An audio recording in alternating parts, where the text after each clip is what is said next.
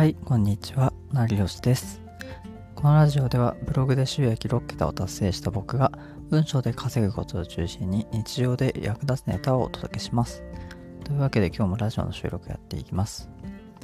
今回話すテーマは文章の添削で失敗しないコツについてお話ししようと思います。で、今回も前回と引き続き2パートで解説していくので、まあ、そこまで長くならないように、まあ、抑えつつえー解説していこうと思います。で今回お話しするえー2パートのまず1つ目はえそもそも編集のコツとは？というえお話とえもう1つが執筆で悪い編集をしないための4つの原則という話をしていこうと思います。でここで少し補足ですが、まあ、悪い書き手にならないようにするための、まあ、重要な作業っていうのを、えー解説していくので、まあ、自分はその書き手としてその、まあ、悪い書き方とかはしたくないとか、まあ、そもそも失敗をしたくないとかで今後、まあ、ライティングとかで、まあ、相手に悪い印象を与えたくないとかっていうふうに考えてる人、えー一つでも当てはまるのであれば今回の話っていうのは、まあ、それなりに有益なんじゃないかなと思います。では、えー話を進めていこうと思います。そもそも編集のコツとはという話です。これはまあちょっと結論を言って、しまうと、言いたいことを最小限にするということなんですね。でそもそもその編集っていうのは、まあ、ある種、まあ、育児みたいな作業というふうにまあ考えていただければ、まあ、イメージが湧きやすいのかなと思います。まあ、とは言ってもあの僕自身はまあなんか子供とか別に、まあ、あのいないのであの、まあ、育児とかをそんなに経験とかしたことないんですけどただまあイメージ的には何かその自分の大切なものを育てるとかっていうのを、えーまあ、イメージしてほしいんですよね。でそういうのって結構まあ経験してる人とかなんかペットとか飼ったことはまあある人とかとかまあそうなんですけど、まあ、何か自分のなんかメディアとか運営している人とかも、えー多分これに該当するんじゃないかなと思います。で、まあ、メディアといえばそのブログ運営とかがありますよね。でブログをまあ自分の子供のように育てる。でもうこういったブログ運営の場合っていうのもその自分のブログがデザインが悪いなとか、読みにくい記事になってるとかっていう状態をまあ望まないんじゃないかなと思うんですよね。まあ、かえってそうならないように自分のブログのデザインをまあ日々改善しようとか、まあ、結構デザインを意識してる人だったら思うと思いますし、まあ、読みにくい記事になっていないか、えー確認して、まあ、リライトをするとかっていうこともするはずです。普段まあライティングの、まあえー勉強とかしてる人とかだったら、まあ、このラジオとか聞いてる人は結構文章力上げたいとかっていうふうに、まあ、学びたいとかって考えてる人は結構いると思うんですけど、まあ、そういう人こそ、まあ、このその読みにくい記事を改善するとかブログデザインを見た目を改良するとかっていうことをまあほとんど愛情に近い感じで、えブログ運営をするべきなんじゃないかなっていう話を、まあ、この編集というテーマでは、え大事にしてほしくて、まあ、育児みたいな作業ということですね。で、え実際になんかまあ家族がいる人ならなんかまあそのままなんですけど、まあ、その自分の子供とかをその健康とかま幸福にしたいはずですよね。でなんか変なそのなんかおかしな服装にしたりとかなんかコミュニケーションを、ま、取れない状態にするとかっていうのは、まあ、まあそもそもなんか一般論みたいな話ですけど、まあ、ダメだと思うし、まあ、やっぱりそうならないように子供を育てるっていうのがまあ普通というか、まあ、大半の人は、そういうふうに育ってると思います。まあ、それに、該当しますよね。で、まあ、編集ではその最適な、文章量で伝える、まあ、練習をするべきだなとも、思うんですよね。なんかこう例えばまあそもそもあのなんか文章を書いてる時とかって、まあ、ある程度何記事ぐらいとか、まあ、制限をかけると思うんですよね。ブログを書いていたりとか、でツイッターを書いていたりとか。そもそもツイッターってあれ、えーツイートのそのツイートにまあなんか制限があると思うんですけど、まあ、その制限に沿って、まあ、みんなツイートとかをしてると思うんですよね。で、やっぱりそこ、ツイートでも結構そういった最適な文章量で伝えるっていう練習にはすごいなるかなと思うんです。で実際のあのここで僕のツイートをちょっと紹介しようと思います。えー、読みます。ふと思ったのですが、音声配信のニーズって耳が開いてるからという理由で増えてるけど、思考を忘れてるような気も、えー、感じます。学び系の発信は聞く側は、えー、思考を使います。ラジオを聞く時間を取るとか、聞くことに集中しないと聞かれていないのと同じですよね。まだ勢いはあるけど一部で停滞もしそう。まあ、という内容ですね。で、これはまあ140文字、まあ、ギリギリで書いているんですけど、まあ、それで限りで書いて、まあ、読者に自分の思いを伝えるっていうのを、まあ、なんとかやっているっていうツイートです。で、もう一つツイートを紹介します。読みます。すごい、自分のポッドキャストから視聴者層を見たら17歳以下がいました。僕の配信はビジネス色が強いですが、この人は意識が高すぎますね。尊敬するレベルという、えー、ツイートです。でここでは全然さっきの1つ目のツイートより、えー、まあ、短い文章であの、まあ、伝えている文章なので、まあ、短い文章でそもそもその自分の今その伝えたいこととかが伝わるなら問題ないっていう話ですねで結構なんか文章をなんかいっぱい書かないと自分の思いを伝えられないっていう人って結構いると思うんですけどやっぱりそうならないような、まあ、意識もすべきだなっていうことをお伝えしたいんですね。自分の思いをできるだけ短くしてでそれでいてできるだけまあ自分のその、まあ、あまり苦労をかけずにまあ思いを伝えるっていう、まあ、練習もすべきなんじゃないかなと僕は思います。まあ、なぜならその自分の使える時間というのは限りが、まあ、あるわけでそこで、まあえ自分の、まあ、使える時間限りがある時間でその自分の思いっていうのをその文章でまあ伝える必要があるからですね。でまあなんかその今って動画とか、まあ、YouTube とかもそうなんですけどでこう音声配信とかでもまあ自分の思いを伝える、場が増えたと、まあ、思うんですけどやっぱりそうなると、まあ、自分の限られた時間で、まあ、いかにその、え聞いてる人も限られてる時間のある状態で自分の思いとかを発信していくかどうかで発信してかつ、え聞かれているかどうかっていうことも意識しないといけないですよね。でそうなってくるとやっぱりどうしても、え短い時間で、まあ、いかに、え自分の思いを伝えるかっていうことを工夫しないといけないわけですね。やっぱりそのあたりが、えー、まあ、意識できていないと、えどうしても自分も、えー、その文章を書いたりする時間取られてしまって、えー、結果的にその読者も伝わらないっていう状態に陥ってしまうと思います。まあ、そうならないように、え今回の、え言うように、まあ、編集の、え、作業っていうのをひたすら繰り返すこと、そして言いたいことを最小限にすることという練習を、え、するべき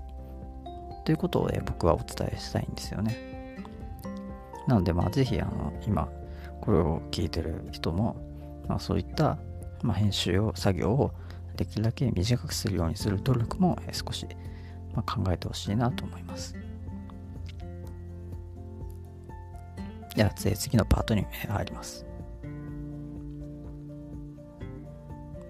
で2つ目は、え執筆で悪い編集をしないための4つの原則についてお話していきます。でまず一気に4つ読み上げます。1つ目、リズムを重視する。で2つ目、文章にまとめる。え失礼しましました、え文章をまとめる。3つ目、不要な言葉を取る。え、4つ目、順序を変える。で今4つ挙げたんですけど、まあ、1つずつ、えー、まあ、サクッと解説していこうと思います。えー、まあ、1つ目、リズムを、え重視する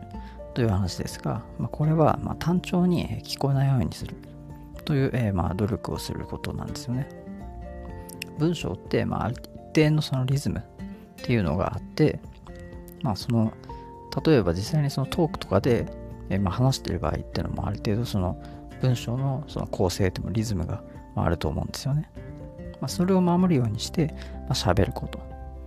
っていうのも結構意識すべきなんじゃないかなと思うんですね。だから淡々と、えー、なんとかです、えー、なんとかです、なんとかですっていうなんか、えー、まあ、喋り方をしないようにするとかっていうふうにすると、まあ結構感情的に伝わる文章とか、まあ、えー、文章でその、まあ、面白い読み応えのある文章っていうのが作れるんじゃないかなっていうことを言いたいんですね。えー、2つ目は文章をまとめるということ。例えばここではま5文字でも減らす努力をするっていうのが大切かなと思います。でやっぱりそのさっきのツイートの話もあるんですけど、まあ、ツイートとかで、ま情報を、えー、自分の思いを書いてまとめていると、まあ、わずかにその、えー、びっしり書くとなんかちょっと何文字か、まあ、文章が、えー、文字が足らないとかっていう時ってまああると思うんですよね。でそうすることによって、まあ、自分のまあ文章を、えー、無駄な文章がないかっていうのを見返す、まあ、練習にもなるんですね。まあ、なんでこれってまあ結構常にやってないと、まあ、結構慣れてこないと思うんですけど、まあ、え、その文字を減らす、まあ、努力っていうのもそのツイートとかでまあ簡単にまできるんじゃないかなと思うので、まあ、そこは結構実践しやすい部分なのかなと思います。まあ、なので、まあ、最近あんまりそのツイートをちょっと適当にしてないかなっていうふうにちょっと思ってる、まあ、人はぜひここで、まあ、びっしりその文字数多めのツイートをして、まあ、何文字かその減らすとか綺麗に収まる努力っていうのを、まあ、結構やってみるといいんじゃないかなと思います。そうすることによって、まあ、文章力っていうのはやっぱり、え、向上すると思います。え次、3つ目ですね、え不要な言葉を取る。まあ、不要な言葉っていうと、例えば、某プログラミングスクールに、えー、入校しましたが、まあ、その、えー、学校ではまあ、えー、世間ではいい評判をもらえてましたという話を、えー、例えばスタートしますよね。でそれで、あの今、そのプログラミング、その学校っていう表現をしたんですけど、そのっていうのは一応プログラミングスクールのことを示してるんですけど、まあ、ここでまあ今の一文で短い文章とか、まあ、短い話だったら、まあ、そのっていう表現はいらないんですよね。そのっていう表現とかをまあできるだけえー、排除する。そのとか、あのっていう、まあ、表現っていうのは、なんか、まあ、数文字単位なんですけど、まあ、減らす努力っていうのもできるし、まあ、えー、なくても十分その、相手にその、まあ、話が伝わるっていうこともあるんで、まあ、そういったそのとかあのとかっていう表現っていうのも可能なら外していくっていう努力をした方がいいんじゃないかなという話です。で、次4つ目ですね。え、順序を変える。まあ、これは目的として、まあ、感情的に伝わる部分をするにするっていうことなんですね。で、文章とか書いていて、まあ、思うことっていうのは結構機械的に淡々と、まあ、文章を書いてしまう人。まあ、基本的にはもうすでに、まあ、前のエピソードとか、えー、ラジオでも解説してるんですけど、あのまあ、感情的にまあ面白い文章を、えー、作ることを目指そうっていう話をしました。で、ここでもやっぱりその面白い文章を作るには基本的に感情的に伝わる文章もやっぱり必要なのかなっていうふうに思うんですよね。で、結構機械的に淡々としている文章とか、まあ、ひたすらまあ、なんかまあ、えー、淡々としたその文章が続いていくばかりとか、まあ、抽象的な話ばかりだと、やっぱりその、まあ、聞いてる側とか見てる側って、結構なんか、まあ、読むのに疲れてきてしまったりとかもするんですよね。でそこでまあ独特のまあ表現とかをやっぱりまあ入れていくと結構その、まあ、読み手とか、まあ、聞いても、まあ、結構そのまま続けて聞こうっていう気にもなるし、まあ、結構聞いていてもま疲れないのかなっていうふうに思うんですよね。はい。で今のざっくり、え4つ話したんですけど、まあ、基本的に、ま、大切なことっていうのはその書くたび編集を減らすイメージとかを持つことなんですよね。で、まあなんか普通に執筆の仕事とかしてる人とか多分そうなんですけど、まあ、やっぱりどんどんその自分の仕事っていうのは効率的にして楽をしたいっていうふうに考えるじゃないですか。で、まあそう考えると当然編集する作業とか、まあ、一通りその執筆を終えて、まあ、最後に編集をするっていう時の編集する作業ってやっぱ減らしたいんですよね。で減らしたいからその、えー、自分のまず、えー、ざっくり殴り書きでもいいんですけどまあ殴り書きとかまあ大量にまず文章を書いていくときに、え、いかにそのこのまま文章を書いていて、え、編集を減らすことができるのかっていうイメージを、えー、持ちながら、ま、文章を書いていくっていうことをやると、まあ、どんどんその編集作業っていうのも多分減っていくはずなんですよね。やっぱそういうのを、えー、実際にやっていくべきだし、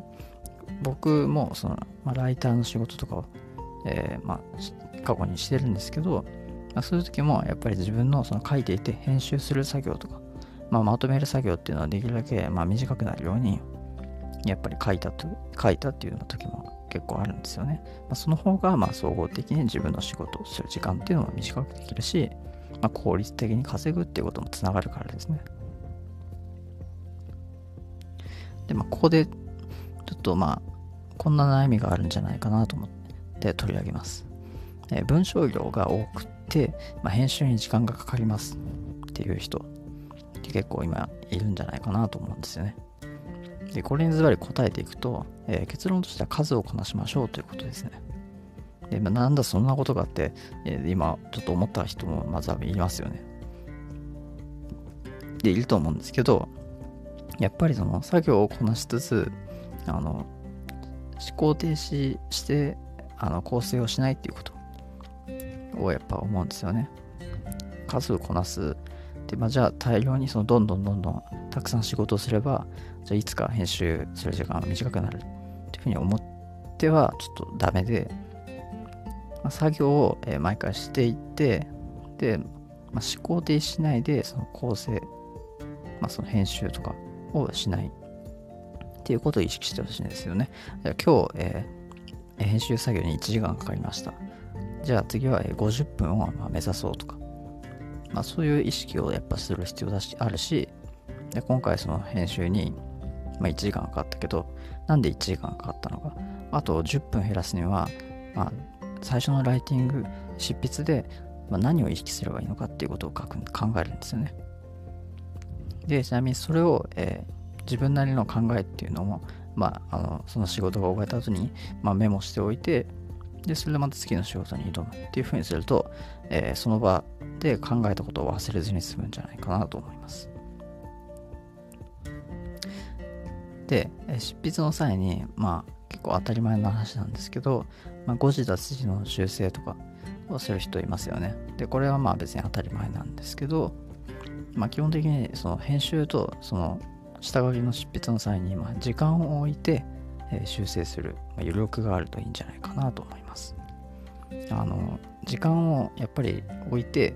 でまたその記事を見て編集するっていう風にやった方が編集自体のそのミスっていうのも減ってくるんじゃないかなと思うんですよね。でやっぱりなんかその僕もそうなんですけど、まあ、ブログとか今書いてる人とかも多いと思うんですけど、まあ、ブログ書いていてでやっぱりその全体にまあ書き終えて、まあ、誤字脱字がないかってチェックとかも時間を置いた方が結構え気づくこと多いんですよね。ですぐにその編集とか修正作業して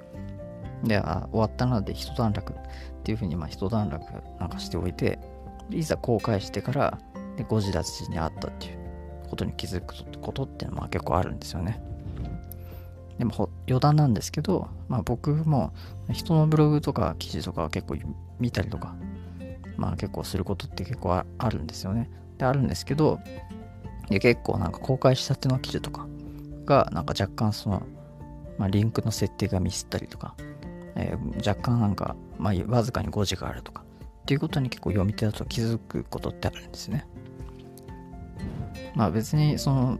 それをだからなんかすごい指摘とかをするとかっていうのはちょっとまあどうなのかなって思う部分もあるんですけど、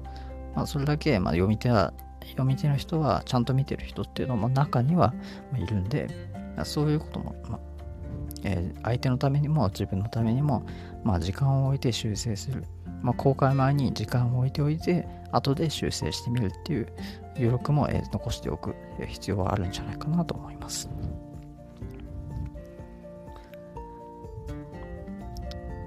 まあ、最後にちょっと、えー、大切な思考について考えてほしいことっていうのをちょっとお伝えしようと思います。でそれで終わりです。で、最後に大切な思考についてなんですけど、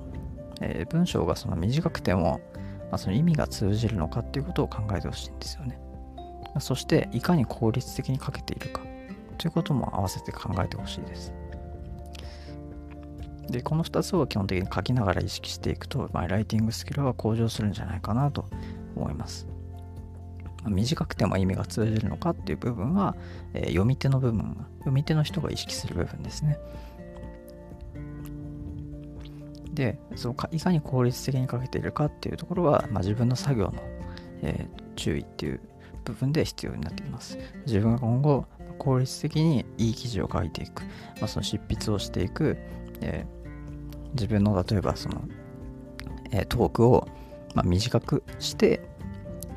いかに自分の思いを相手に伝えるかっていう部分にも、えー、結構大切な考え方なんじゃないかなと思います。で今、えー、自分の話をまあ短くして伝えるっていう話を今したんですけど、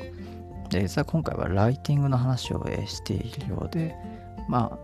えー、トークでも実は使える話でもあるんですよね。もちろんあのライティングでもそのまま使えるんですけど、でこれをトークに置き換えておくと、え、実は、え、使える部分でもあったりするんですね。まあ、今回の編集とかの話っていうのは、えー、実はまトークで、ま、いかにミスをしない、まあ、相手に、え、自分の必要以上の話をしないで伝えるっていう練習にも実はなったりするんじゃないかなと思います。まあ、なので、